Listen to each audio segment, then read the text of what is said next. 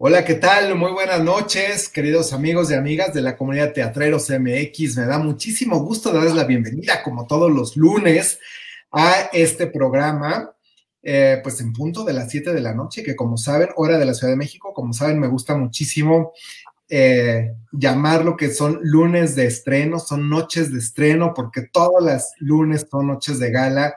Y bueno, ni qué decir este año donde pues prácticamente el teatro se ha visto tan afectado pero que gracias justamente a eh, Mood TV y a esta iniciativa, pues lo que estamos buscando es mantener viva la tradición teatral, mantenernos conectados, mantenernos comunicados para que conforme ya algunos teatros desde luego están funcionando, pero conforme vayamos regresando cada vez más, eh, pues estemos todos eh, ávidos de seguir yendo al teatro. Y bueno, pues como todas las noches, y esta noche no es la, la excepción, tenemos siempre invitados de súper lujo. Y la verdad es que el día de hoy me siento muy honrado que haya aceptado la invitación de estar con nosotros un primer actor eh, mexicano, por supuesto, quien tiene una trayectoria de verdad impresionante, eh, pues no nada más en teatro, también en cine y en televisión, aunque como saben, nuestra conversación a través de este programa se centra primordialmente en todo lo que es eh, el teatro. Eh, él ha sido actor en la Compañía Nacional de Teatro y del Centro de Experimentación Teatral en el Instituto Nacional de Bellas Artes y además pues en su vasta trayectoria tiene más de 80 obras de teatro que eh, pues ha presentado a lo largo de su carrera artística y que desde luego pues conversaremos algo al respecto de esta trayectoria y seguramente habrá muchas anécdotas. Así que, pues sin más, le quiero dar la muy, muy cordial bienvenida a mi muy estimado Arturo Ríos. Arturo, bienvenido a Teatreros MX. Muy buenas noches. Eh, buenas noches, Mel. Que diga Sam. no te este, preocupes, luego me confunde con Mel también, no te preocupes, porque es el final. Exacto, sí, sí, sí. no te preocupes, no te preocupes. Disculpa. No pasa nada. Este, ¿Cómo estás, Arturo? Buenas noches, bienvenido al programa de Teatreros.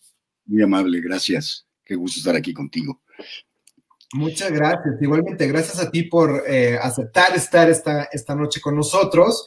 Y bueno, platicábamos un poquito fuera del aire, somos parte de la familia MM, así que un gusto que estemos aquí compartiendo el programa el día de hoy. Oye, pues me gustaría comenzar a preguntarte qué, qué, qué te inspiró a los inicios de tu carrera para, para decidir, o incluso antes de los inicios de tu carrera para decidir yo me quiero dedicar a la actuación, yo quiero hacer teatro, o quiero hacer, quiero dedicarme a esta profesión, a esta disciplina. Eh, y a lo largo de la trayectoria, que como ya lo comencé al inicio, tan vasta que ha sido, eh, pues, ¿qué, ¿qué, es lo que tú consideras que es lo que te mantiene vigente? Me gustaría comenzar como por ahí. Ah, pues mm, yo vengo de una familia clase media, clase media media, digamos, este, con un papá eh, trabajador, fotógrafo en, el, Excelsior y algunas revistas, este, una mamá ama de casa, una familia de cuatro hermanos, en donde pues eh, las aspiraciones, digamos que no se daban por el lado intelectual o artístico, eh, sino más bien pues por el lado de tener un inicio, de, trabajar, formar una familia, etcétera.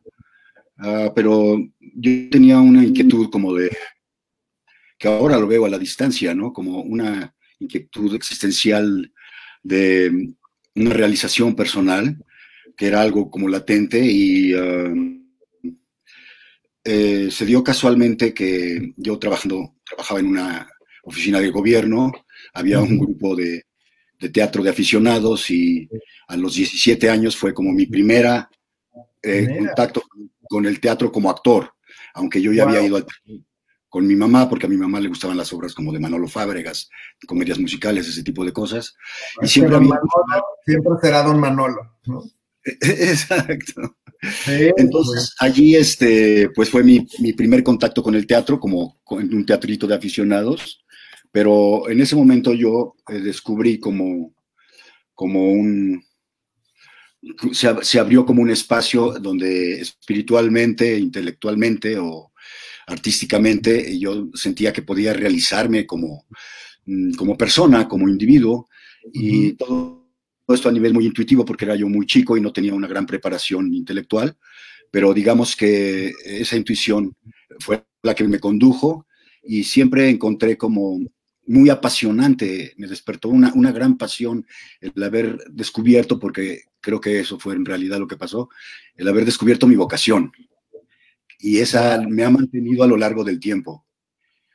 Fíjate, nos acabas de decir unas, bueno, dos cosas valiosísimas. Uno, a veces no sabemos cómo, de pronto, cómo es que conectamos con lo que decidimos dedicarnos a, nuestra vida, en qué momento, ¿no? Y a veces, pues justamente ocurre en estos momentos de la adolescencia o quizás de nuestra juventud temprana.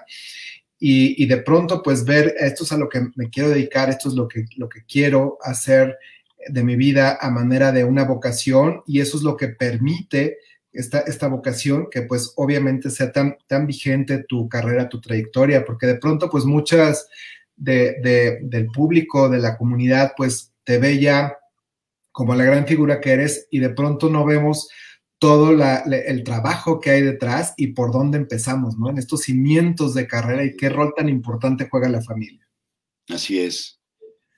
Este, pues, eh, mm, yo era un jovencito de 17 años y ah, digamos que de tener como una perspectiva de vida dentro de la burocracia a, jubilarme a los cincuenta y tantos, pontúo sesenta, de repente este, mi vida cambió absolutamente y, pude este, empezar a, desarrollarme dentro de, este, de esta profesión maravillosa que es el ser actor. Por supuesto, ¿no? Por supuesto. Y creo que lo he conversado en algunos otros programas aquí en, en esta temporada ¿qué sería yo creo que en general de la sociedad si no tuviésemos el arte, si no, hubiese, si no tendríamos siempre el arte y la cultura, pero más un año como este que ha sido tan complejo y que el, el, arte y la cultura nos han permitido eh, pues mantenernos conectados como sociedad, ¿no? A través de, esta actividad específicamente. Así es, este, ahora con todo esto del encierro, o este, eh, pues que tenemos que acatar todas estas medidas y procurarlas. Ha sido eh, para mí muy entusiasmante ver cómo la comunidad teatrera ha respondido a través de las redes, ¿no? Se ha involucrado, ha creado, ha inventado, no se han quedado quietos.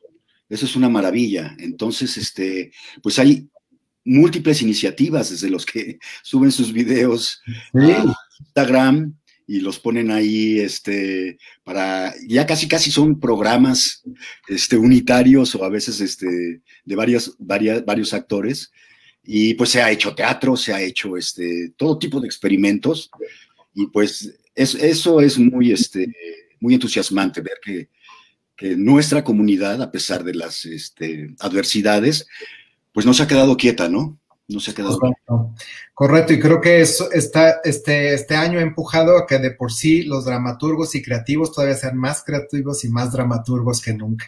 Así, han, han tenido que desarrollar, o hemos tenido, ¿no? Que desarrollar la imaginación este, para, para sobrevivir, ¿no? para adaptarse, y creo que, que los actores, la gente de teatro, pues, artistas en general, pero digamos que particularizando en, los teatreros, tenemos una gran capacidad de adaptación, ¿no?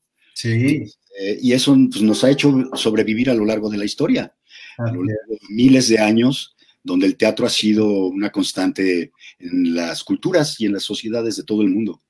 absolutamente, es, es como medio cultural, ha sido prácticamente el primero y el de mayor abolengo, así que seguramente este y lo que venga siempre lo va a superar definitivamente. duda.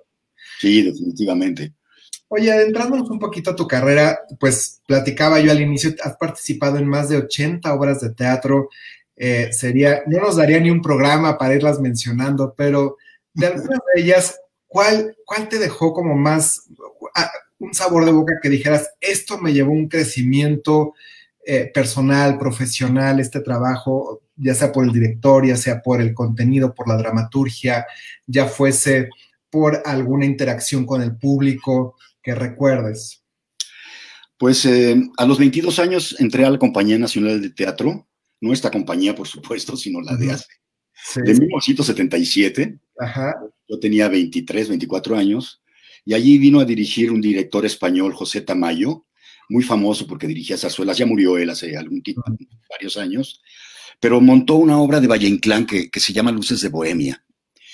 Y eh, eh, este, encuentro con ese director en particular y con, con ese dramaturgo que es Valle Inclán, eh, a mí me dio una dimensión totalmente, me abrió una, una, dimensión totalmente desconocida para mí con respecto a cómo se, cómo se puede elaborar el teatro como actor, como espectáculo, como arte, y lo, importante de tener una gran dramaturgia con personajes interesantes. Yo pude ahí desarrollar un personaje o dos personajes muy padres, porque pues, era de los jóvenes, hacíamos varios personajitos pequeños, pero digamos que fue lo que a mí en, en, una primera eh, encuentro profesional dentro del teatro, a mí me, me ayudó, me abrió esa, esa, me dio esa claridad de que yo estaba accediendo a algo más que, que, que una simple puesta en escena como de festivalito, ¿sabes? como, comentas, como quizás teatro comunitario, que muchos por ahí empiezan de alguna manera, o, eh, digamos teatro amateur, eh, pero bueno, por lo que entiendo, esto fue un gran trampolín y una gran experiencia. Sí, bueno, yo venía ya de hacer de teatro, de haber estudiado tres años de carrera de teatro y haber trabajado en, este grupo de aficionados, donde también tuve experiencias muy importantes existencialmente, vivencias eh, desde, desde, el teatro y lo actoral y el arte teatral, eh, muy importantes para mí, pero digamos que esto fue como un gran salto, ¿no? Y después yo creo que de allí mm, mi participación en el Centro de Experimentación Teatral en 1985 hasta 90 con Luis de Tavira, uh una serie de obras de teatro maravillosas, dirigidas por directores eh, impresionantes de esa generación, Julio Castillo, Margules, este, el mismo Tavira, directores invitados. Eh, y allí yo descubrí también, fue un salto cualitativo para mí, porque pues, pude trabajar con todos estos directores de esta, de, esta manera trabajar, de trabajar de ese momento y de esa generación, que se le llama como el teatro universitario, digamos, de los 60 a los a los a los, 90, 2000. a los 90, sí, más o menos, sí. Sí, que, que, que engloba a esta generación de directores ¿no? y de actores que pasamos por allí. Pues allí yo tuve experiencias maravillosas, algo que recuerdo maravilloso es eh, de película con Julio, Julio Castillo.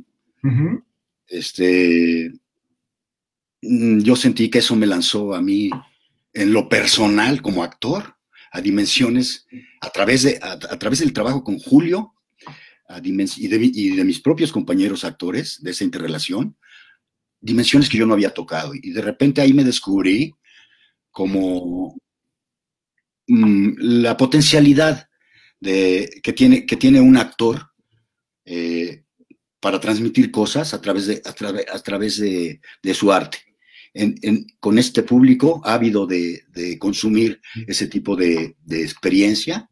Y, este, y pues eso, eh, hicimos grande y pequeño ahí con Luis de Tavira, que también fue enfrentarse a un texto dificilísimo, el cual nadie comprendía en un principio. Sí, es que, ese tipo de teatro justamente requiere, demanda, digamos, eh, me parece, por un lado, eh, una, dirección muy clara y que el entendimiento de los textos y la profundidad de los mismos y del, entendimiento de los personajes sea un trabajo pues muy simbiótico entre los actores y el director y por otro lado un público que lo sepa interpretar. Así es, así es.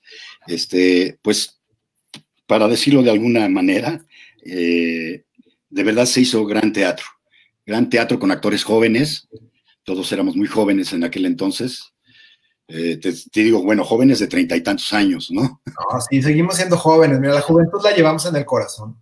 Si yo sigo siendo joven, todos los demás siguen siendo claro, por supuesto, la juventud, la juventud siempre la llevamos, eso es lo de menos. Exacto, esa siempre se lleva. Ese es un, ese es un ímpetu de vida. Así es, definitivamente. Yo soy, yo soy un este, abanderado de que la juventud no es más que un estado de la mente, así que con eso. Coincido absolutamente contigo. ¿Qué más da? ¿Qué más da? Pues, pues yo, me encontré como actor en ese momento, ¿ves? Digamos que pasé de ser como el actor chavito recién egresado de la escuela en la Compañía Nacional de Teatro, que fue una gran experiencia de, mis primeros pasos, digamos, en el teatro, a sentirme eh, que tenía las herramientas para subsistir y sobrevivir por mis propios medios como actor. Digamos que es el, gran tesoro que yo, que yo pude obtener en ese momento y que me lanzó como, como a otras posibilidades, eh, a otro nivel, ¿no? De repente, este, pues la gente se em, empezó a interesar mucho en mi trabajo en, ese entonces y no sé, a partir de ahí empecé a tener experiencias invaluables y enriquecedoras múltiples en diferentes eh, equipos de teatro, diferentes obras, diferentes personajes. Y pues ahí andamos todavía. Y, bueno, ni qué decir, obviamente, la, la, gran figura y el primer actor que eres, ya no nada más para el país, sino pues en realidad para el mundo entero, me voy a atrever a decirlo, porque es, es una realidad. Eh, y a propósito de eso, bueno, pues obviamente, si bien comenzaste tu carrera en teatro y como lo comenté al principio, eh, bueno, pues has participado, has tenido intervenciones sumamente importantes y protagónicas, tanto en cine como en televisión. ¿Cómo expresarías tú a la comunidad las diferencias que implica para un actor como tú prepararse y, digamos, em, interpretar cualquiera que sea el personaje, pero a través de diferentes medios, porque obviamente no es lo mismo actuar para televisión que para teatro, que para cine. Exacto. Pues yo, creo que de entrada todos estos medios, eh, con respecto a los actores, implican una gran responsabilidad por parte de, la, de los actores. Este, lo, lo, que quiero decir es que no hay que menospreciar ningún medio. No, no, claro. Este, eh, porque se acostumbra a decir el teatro es el gran arte, el cine pues es otro arte y la televisión. Sí, y luego si fuera ahorita por la televisión, bueno, ¿qué sería de nosotros otra vez? No? Exacto. Entonces, cada uno requiere como su, particularidad, su, manera de abordar el, trabajo. Eh, eh, si bien, pues en la televisión no se hace un análisis exhaustivo ni muy profundo de, del eh, de las situaciones, los personajes, etcétera, requiere una gran disciplina en cuanto a saber eh, mm, moverse dentro de la mecánica televisiva, ¿no? Tienes que hacer 20 escenas de repente en un día o más. Y tienes que estar lo suficientemente lúcido, lo suficientemente consciente de lo que estás haciendo y lo suficientemente eficiente del, tienes que ser como para cumplir con ese tren de trabajo que es verdaderamente tremendo. Sí, es exhaustivo, que de pronto quienes también vemos eh, televisión, pues de pronto dices, pues hay un capítulo de media hora, eh, pero grabar media hora, bueno, lleva días enteros de trabajo. Así es. Y pues este, tener conciencia de, esto, pues requiere su, nivel de compromiso. más comprometido estés con eso y más eh, ética y profesionalismo tengas al hacerlo, pues el resultado va a ser mejor. Ahí, eh, digamos que lo que tiene uno como desventaja en, el medio de la televisión es que a veces los proyectos se les se, escapan de las manos de los directores, mm. se escapan de las manos de los actores, ¿no? Incluso a veces hasta de los productores, y puede ser como caótico, se, se empieza a desdibujar y de repente, pues pierde interés, eh, digamos, porque no hay como una buena historia, eh, no hay un, quizás una dirección que, que, sepa guiar o que esté comprometida, o actores que de repente pues nos empezamos a, a entumir porque se vuelve fastidioso el trabajo. Mm. Sí, ahí el rol de los directores es clave. Sí, pero digamos que cuando tienes las condiciones, se han hecho grandes trabajos en televisión grandes telenovelas. Absolutamente, de todo tipo, teleseries, este, documentales, en fin, ¿no? De todo. Espectacular. Sí, Oye, platícanos un poquito. Pues, no, no, dime. Bueno, el cine es este, eh, una parte donde, este, un medio donde se puede controlar mucho mejor el producto. Por lo regular, este, en México se hace mucho cine de autor y es un cine muy cuidado, aunque no tenga muchos recursos, porque pues es de interés del autor, o sea, del director, casi siempre es el director, el, autor, en, cuidar muy bien su producto y eso hace que uno como actor eh, se sienta mm, mucho más compenetrado con el trabajo en cine. Y teatro, bueno, pues nos brinda las bondades del tiempo, de la profundización, en fin, ¿no? Son, Pero son las las- experiencias, muy importantes. Por supuesto. Oye, y bueno, te iba justamente a preguntar, eh, fundaste en su momento el, un taller de teatro que se llamaba, o el taller del sótano. Así es, ¿Todavía este taller? ¿Todavía está o fue una época? Eh, no, eh, yo estuve en el taller eh, cerca de dos años, después yo me salí del taller y Ah, continuó eh, una segunda época, digamos, en la que yo ya no estuve. Ese taller lo fundamos, eh, bueno, inicialmente José Acosta y Teresa Rábago, gente de teatro, seguramente los de Sí. los van a identificar muy bien. Claro. Y después entré yo eh, y estuvimos, eh, yo estuve ahí dos años, hice con ellos dos obras, una que se llamó El otro exilio, que era sobre la vida de Albert Camus, y otra que se llamó eh, De Nota Roja, que era una Medea, una adaptación de varios textos de Medea muy interesante, donde Teresa y yo hacíamos, éramos ella y yo solamente, ah, no, y Rodolfo Arias, que hacía un personaje eh, que era como, daba un contrapunto muy importante. Este, y, y bueno, fueron experiencias padrísimas porque ah, fue hacer teatro como desde las catacumbas, ¿sabes? con Claro, nada, con nada de recursos. ¿Eh? Desde la raíz, digamos, como de, de, de, de cero. ¿no? Exacto, yo me sentía, pues, ¿qué te diré? En una cuestión medio grotowskiana, Peter Bruxesca, algo así, ¿no? Sí. Eh, teníamos una gran pasión, no teníamos dinero, pero gran pasión por lo que estábamos haciendo. Y de verdad que hicimos cosas bien importantes, tan importantes que inmediatamente jalamos los focos de la crítica, del- de, de los periódicos, del, del ambiente teatral en sí Ujú. y, y empezaron a darnos foco, ¿no? Ahí a llevarnos a festivales. Ya contábamos con un poquito de presupuesto, no sé, nos becaron, algo así por el estilo. Y fue una gran experiencia eso, ese taller del sótano que... eh, um, ese taller del sótano fue ya después de que, de que terminó mi experiencia con Tavira en el Centro de Experimentación Teatral. eh, vin- vino esta etapa en el taller del sótano y a partir de allí te digo, yo estuve dos años, ellos luego continuaron haciendo más trabajos. Eh, a partir de allí, pues yo ya empecé a moverme con proyectos en, en- en grupos independientes, eh, con Martina Costa, por ejemplo, en Teatro de Arena, con eh, Jorge Vargas, en Teatro Línea de Sombra, con Ana Graham en Por Piedad Teatro. Y pues ahí he ido, ¿no? En- participando. a-. Oye, y bueno, esta, esta pregunta tiene que ser un poco obligada porque eh, pues has recientemente trabajado con un gran director, dramaturgo, escritor, que también me parece ha pisado justo los tres medios, hablando de cine, teatro y televisión, pero que empezó en, en- en teatro también, que es Manolo Caro. ¿Qué ha significado para ti trabajar con él? Bueno, fue toda una experiencia un poco traumática porque Bueno, lo que podamos decir, lo que no, no se dice.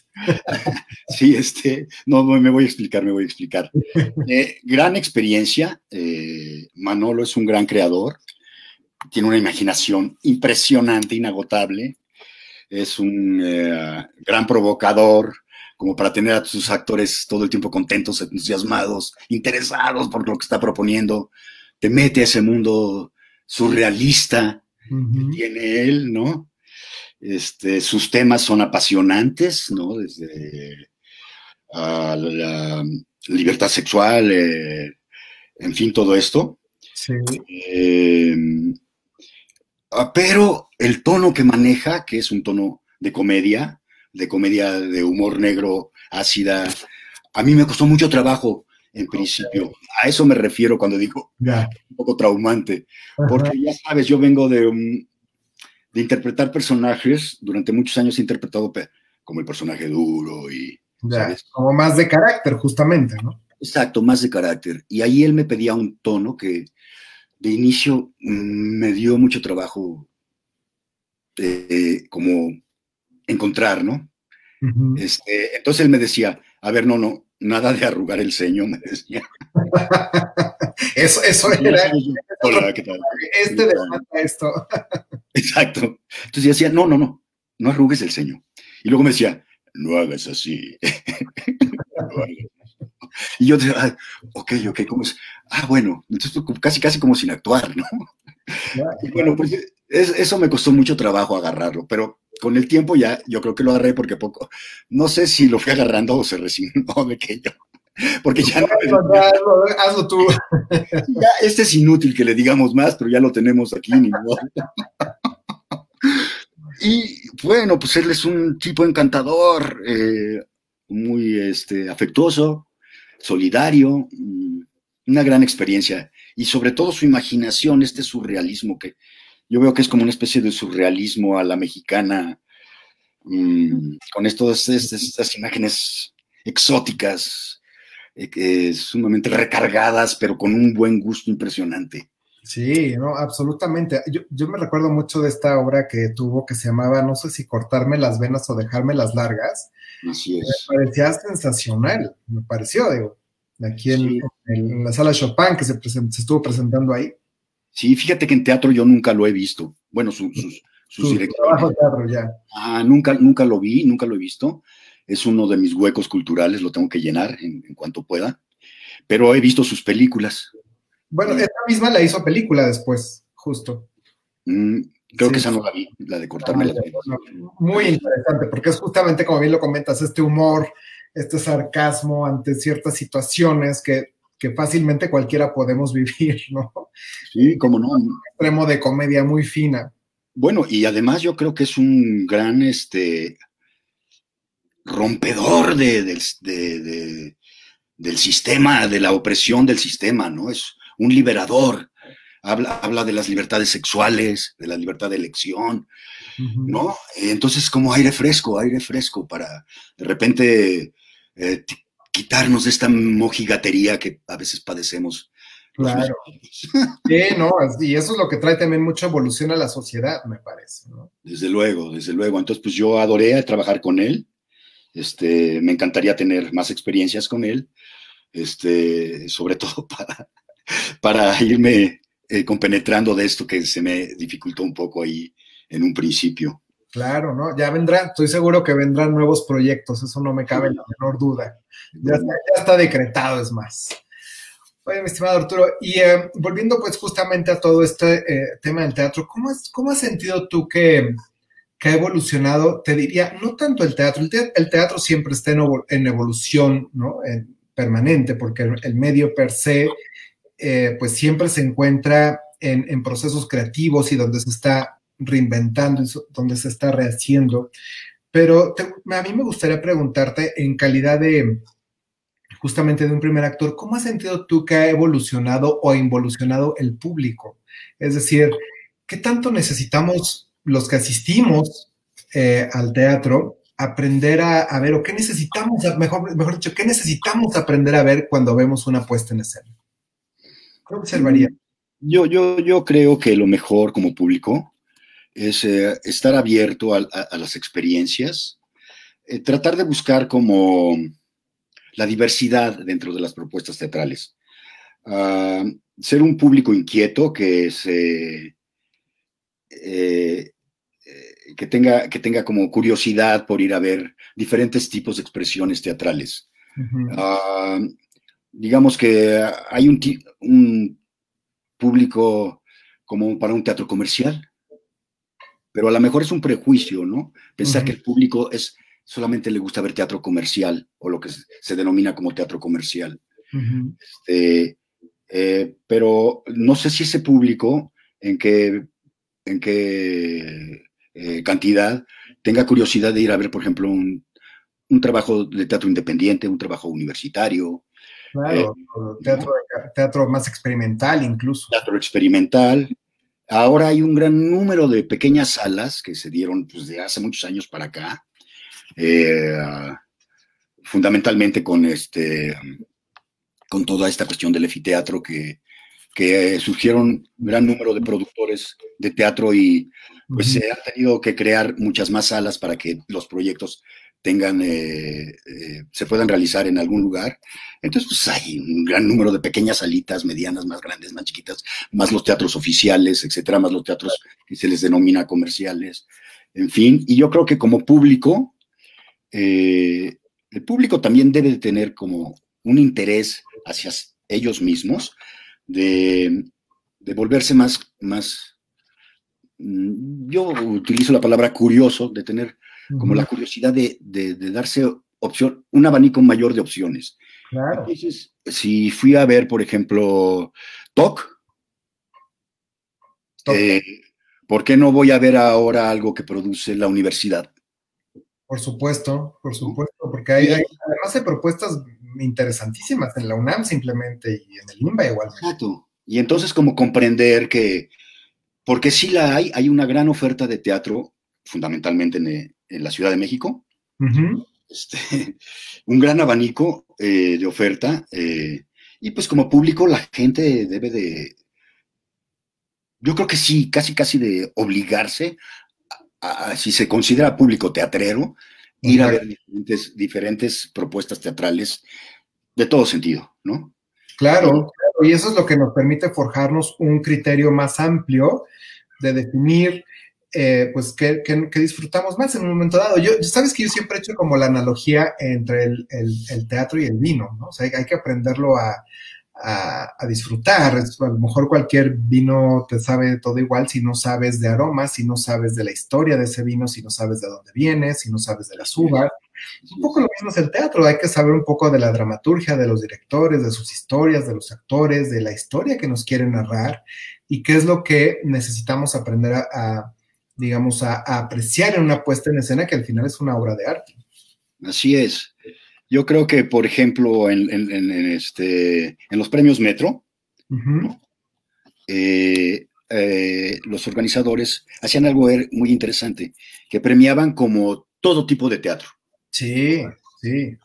Eh, no, premiaban comedia musical, teatro comercial, teatro independiente, teatro experimental, teatro hasta Comunitario, hasta comunitario hasta teatro comunitario.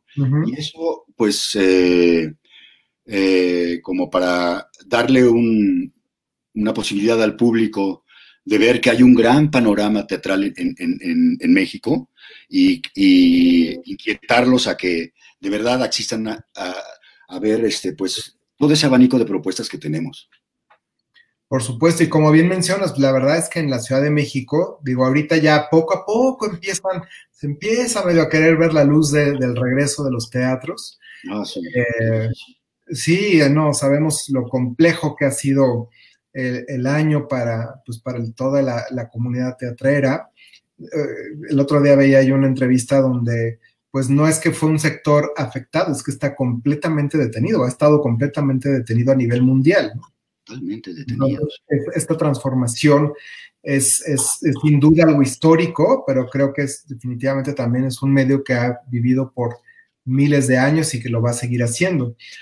Ahora, en, ese, en esa línea, justamente, ¿tú cómo consideras que veremos evolucionar hacia adelante en tu experiencia? Y quizás es una pregunta compleja, pero eh, porque, y compleja además porque todavía estamos en un nivel de incertidumbre muy, muy grande para, el medio, pero eh, ¿cómo crees tú o cómo te imaginas tú que van a empezar a evolucionar las producciones a partir de la experiencia de este año? Pues ah, es terrible lo que está pasando en el, en el teatro presencial, ¿no? Porque no hay, como dices, no hay este... Eh, ahora que parecía que de nuevo iba a empezar a abrirse un poquito, pues no sabemos si va a venir otro rebrote, un pico de nuevo de la, de la pandemia y, nos vamos a tener que guardar de nuevo y se van a tener que restringir de nuevo los horarios o cerrar los teatros. Y el teatro, por fortuna y por desfortuna en este momento, pues es un, es un espectáculo presencial. Así es. 100%. ¿no? Que eh, requiere de la concurrencia del, del del texto, del director, de los actores y del público en un espacio y desde mi punto de vista, porque pues un poco eh, yo lo veo así, es casi casi como un acto de comunión, donde nos reunimos, la comunidad, a tener una experiencia eh, que nos va a, transformar o que nos va a abrir un, entendimiento.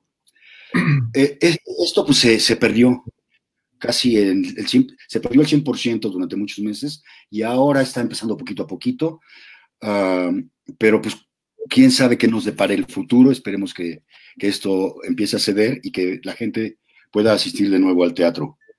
En cuanto a lo que está sucediendo en redes, pues yo creo, como decíamos al principio, hay una gran capacidad de imaginación, de creación. Eh, eh, yo me he resistido un poco o, un bastante a llamarle teatro a lo que está, a lo que está pasando en redes, porque... Me atrevería a decir que es como algo emergente, es algo que todavía no sabemos qué es, pero es como un medio nuevo, ¿no? Exacto, sí. Y yo creo que deberíamos empezar a definir, y creo que ya se puede. Vi algo que, una propuesta era que hacían Clarisa Maleiros y este, sobre Y lo hicieron a través de, internet.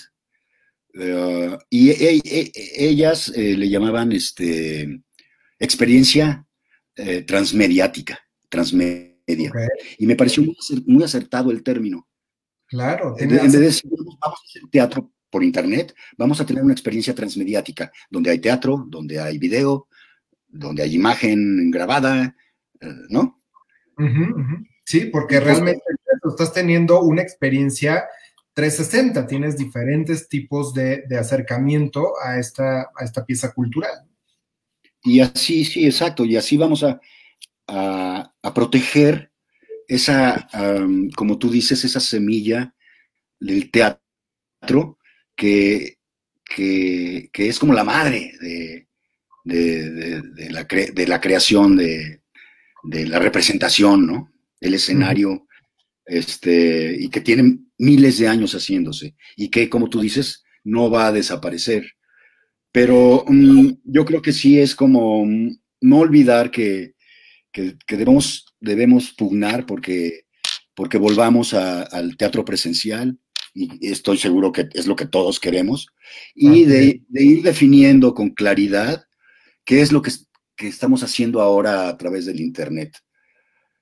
Para, para, no perdernos, para no perder esa esencia de todo, a todo empezar a llamar teatro, pues. Correcto, sí, estoy totalmente de acuerdo. Creo que viene una redefinición de este medio emergente de entretenimiento en línea. Exacto, exacto. Y se está haciendo, como tú dices, se está formando, se está pensando acerca de ello, se está definiendo. Por supuesto. Sí, y es que, eh, digo, reforzando un poco lo que comentas de, eh, no hay nada, la verdad es que sí debo decirlo, no hay nada como el teatro en vivo.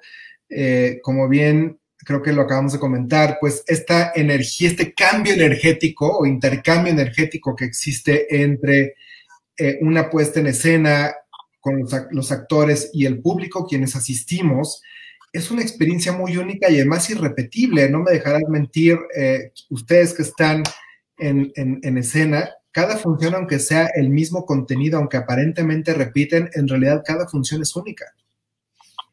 Definitivamente, sí. Eh, eh, para usar el, lugar común, eh, el río nunca es el mismo, ¿no? El río que pasa frente a mi casa nunca es el mismo, siempre es diferente. Porque eso es el teatro, el teatro es una corriente, es una corriente de vida que se da en el instante en que se hace, es este, una experiencia eh, viva del presente y el presente pues nunca se repite. La función de ayer no es igual a la de hoy y la de mañana será igual a la de este día. En fin. Eh, y eh, pues yo creo que ahí la, potencia del teatro, que es una cuestión viva y el, ir a, comulgar juntos, no, no comulgar en un sentido católico ni de ningún tipo de, entendimiento intercambio. Una comunión espiritual, sí, una comunión espiritual, psicológica, eh, interna, un movimiento interno de la psique y del espíritu. Por supuesto. Eh, y pues eso es, eso es, eso en presencia todos de, en el teatro presencial, pues eh, yo creo que es insustituible, no sé, yo no lo veo, he presenciado trabajos a través de la pantalla ahora que estamos en esto, y sí veo cosas bien interesantes estéticamente, creativamente, artísticamente, bien interesantes, pero a mí, en lo personal, me falta esta cuestión de, del sudor, de la sangre, de, del espectáculo en vivo. Estar ahí. Fíjate que ahorita con lo que me compartes, me, vino a la mente, yo, yo, yo soy teatrero de este lado, ¿no? Del, del público, o sea, yo puedo ver una obra 80 veces y no me canso. Cuando me gustan mucho, no me canso. Y ahorita me acordé, no sé si tú llegaste a ver por allá en los años 90 una pieza, eh, me parece que era, no me recuerdo si es americana o británica, pero eh, con Héctor Bonilla y con Humberto Zurita, que se llamó Señor Butterfly, le pusieron en español. La obra original era M. Butterfly. Ya. Que después también la hicieron en película, en cine, eh, este señor, este, ay, un británico, ahorita me acuerdo su nombre, pero bueno, un dramón tremendo de, de, un espía eh, y durante la Segunda Guerra y esto, post Segunda Guerra. Bueno, yo me acuerdo, yo creo que la vi fácil como 15 veces y cada vez que la veía era, volví a entender otras cosas que no había entendido la primera vez porque dije, ah, es que esto iba por esta razón y es una obra tan compleja de entender, eh, bueno, por lo menos para mí en ese momento, ¿no? Y además eh, tan profunda en sus personajes y en el texto que yo decía, qué barbaridad, no que la tengo que volver a, entender, a regresar porque además la experiencia era muy conmovedora al final. Exacto, sí, la experiencia de cuando una obra te conmueve, como tú dices, es, es insustituible, no hay nada que la pueda sustituir, es maravillosa. Eh, a mí, como a ti, también me ha sucedido que regreso a ver la obra, una obra que me atrapó, y no solamente me atrapó, me estrujó, ¿no? me estrujó. dices, ¿qué es esto? Exacto, me estrujó en, hacerme sufrir, en hacerme reír. Este, eh, y la, he ido, he repetido, he ido varias veces a ver la misma obra. Yo creo que todos los que tenemos un gran gusto por el teatro nos ha sucedido alguna vez o varias veces que nos ha pasado ese fenómeno. Y, y eso es no sé, yo no siento que pase a través de la pantalla. no, esa es una experiencia diferente, como bien comentaste hace un momento, son medios diferentes, pero los que disfrutamos el teatro, pues la verdad es que siempre la experiencia es estar ahí. Estoy seguro que pronto, pronto, menos de lo que nos imaginamos, como he visto en muchos eh, teatros que están publicando, bajamos el telón, pero no es más que un intermedio. Cuando menos lo imaginemos, va a estar de regreso nuevamente todo. Y, déjame hacer una, pequeña este, corrección de lo que dije, porque dije que no pasa en la pantalla. Y con esto no quiero decir que no pasen cosas en la pantalla, ¿no? Claro. Pasan cosas, pero de diferente manera, porque es un filtro diferente. Correcto, correcto, es otra, es otra la experiencia. No estoy diciendo la pantalla no vale nada por te, entiendo perfecto y es muy cierto, son experiencias diferentes y hay cosas que se valoran de manera diferente, definitivamente. Creo que son, son simplemente otros medios, igual que, lo que es Internet hoy día, ¿no? Todos los que están haciendo. Por ejemplo, si nos vamos a la base de la comedia, pues a lo mejor lo que están haciendo en TikTok es comedia prácticamente, ¿eh? comedia muy efímera, eh, y bueno, es otra forma de entretenimiento, ¿no? Definitivo, y tiene, y tiene un gran público y tiene grandes momentos, grandes actuaciones. Este, y es, cuando yo digo, hay que aprender a ver todo y, decir, pues esto vale la pena y eso no, que el público decida, ¿no? No quiere decir que todos los trabajos eh, tengan calidad y no quiere decir que todos los trabajos eh, sean un éxito o, nada. Hay, hay, hay, buenos trabajos malos. Por supuesto, como todo. Oye, y yendo un poco hacia futuro, ¿qué personaje a ti te dijeras, híjole, este personaje me faltaría ser alguna vez? pues yo creo que ya por la edad estoy esperando el Lear. el rey Lear. Qué malo, no. Acuérdate que dijimos que Lear es intrascendente. ya, estoy en cast, creo. Ahorita si me despeino un poco y ya me maquillo tantito. Para todas las tragedias de Shakespeare, pues. Y he hecho varios Shakespeares, por fortuna. Y este, y por supuesto, por ahí tengo um, una posibilidad, porque pues ahora como todo se detuvo y se aplazó y esto, una propuesta de hacer este em, la tempestad, ¿no? Este, y bueno, pues ese es un, un personaje importante. Ah, me gustaría ser Lear, sí, sí me gustaría hacerlo, por supuesto. um, pues no sé, este, uh, tengo um, esperanzas de que el futuro me, me, depare grandes cosas todavía como, como actor. Sí, por supuesto que sí. Fíjate que estaba terminando de leer un libro eh, de un autor que me gusta mucho, eh, y tiene una frase que me, me, encantó porque dice, no le tengamos miedo a lo desconocido porque lo desconocido nunca nos ha fallado. Ah, qué padre. Creo que, creo que, o sea, nuevamente el tiempo es lo de menos y seguramente siempre vendrán nuevas oportunidades con sus nuevos retos, con sus nuevas, eh, quizás, eh, digamos, crecimientos y alternativas y demás. Y creo que lo importante es estar abiertos a esa experiencia y, ¿por qué no?, a decretarlo a que ocurra, ¿no? Sí, yo mm, tengo una parte, una parte mía es como un, poco zen, digamos. Zen, ¿no? Eh, no perseguir aquello que quieres porque se te va a escapar. Sí, es cierto. es cierto, me gusta, es cierto. Ah, entonces. No nos persiga a nosotros. sí, este, sé, cuando llegue, cuando llegue lo que tiene que llegar, llegará, ¿no? Eh, por supuesto tengo anhelos. Tengo anhelos, pero tampoco me desvivo por, por cumplirlos, así como que sufro porque no, porque no se me dan, o en fin, ¿no? Eh, sé que como, como, como me ha pasado en la vida, me han llegado mis cosas, que han sido las mías y las he disfrutado mucho. En muchas he tenido éxito, en otras eh, no tanto, pero todas han sido mías, ¿sabes? Claro, y es parte de la experiencia de vida al final, ¿no? Así. Ah, y, todos, todos los tenemos, es, parte del camino, incluso pues, en cualquier carrera. Sí, una vez anhelé ganar un Ariel y gané el Ariel. Wow. Ajá, estaba en la escuela con un maestro mío, Ajá. Antonio González Caballero, gran dramaturgo sí, del siglo pasado. Este, y él nos daba clases y él nos dijo a los alumnos, Aquí en medio del salón tenemos un baúl, imagínenselo. No había nada de baúl. Imagínense un baúl. Vamos a abrir el baúl. Cada quien tome lo que, lo que anhela, lo que más quiere en la vida. Entonces ya nos, iba guiando, ¿no? Abrimos el baúl, visual, visualicen adentro del baúl, hay varias cosas, cada quien ve su cosa. Y entonces yo dije, ¿yo qué veo? ¿Yo qué veo? Y dije, eh, veo un Ariel. ya, aquí está, y justo lo Ahora agárrenlo, llévenlo a su pecho y póngaselo ahí con todas las ganas del mundo. Y yo lo hice, tenía 20, 19, 20 años, con toda mi creencia, ¿sabes? Claro. Y, oye, permíteme decirle a la comunidad que ese Ariel justamente lo ganaste por la película Cuentos de Hadas para Dormir Cocodrilos. Así es.